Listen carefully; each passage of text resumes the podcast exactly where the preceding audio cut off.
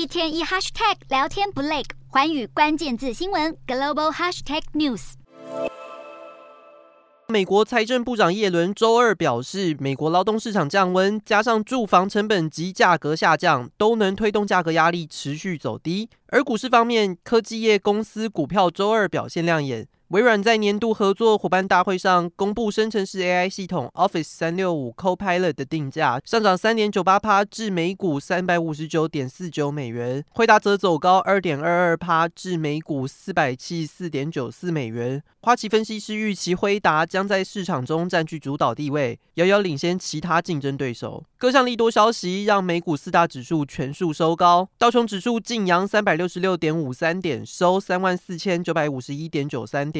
纳斯达克抬升一百零八点七四点，收一万四千三百五十三点六四点。标普五百攀升三十二点一九点，收四千五百五十四点九八点。非半指数微涨五点零四点，收三千八百四十二点三五点。欧洲股市方面，投资人关注美国最新公布经济数据，偏向乐观。美国六月零售销量增加零点二趴，低于分析师共识值的零点六趴。欧洲三大股市也全数收红。英国股市小涨四七点二七点，收七千四百五十三点六九点；德国股市微涨五十六点七九点，收一万六千一百二十五点四九点；法国股市微升二十七点五二点，收七千三百一十九点一八点。以上就是今天的欧美股动态。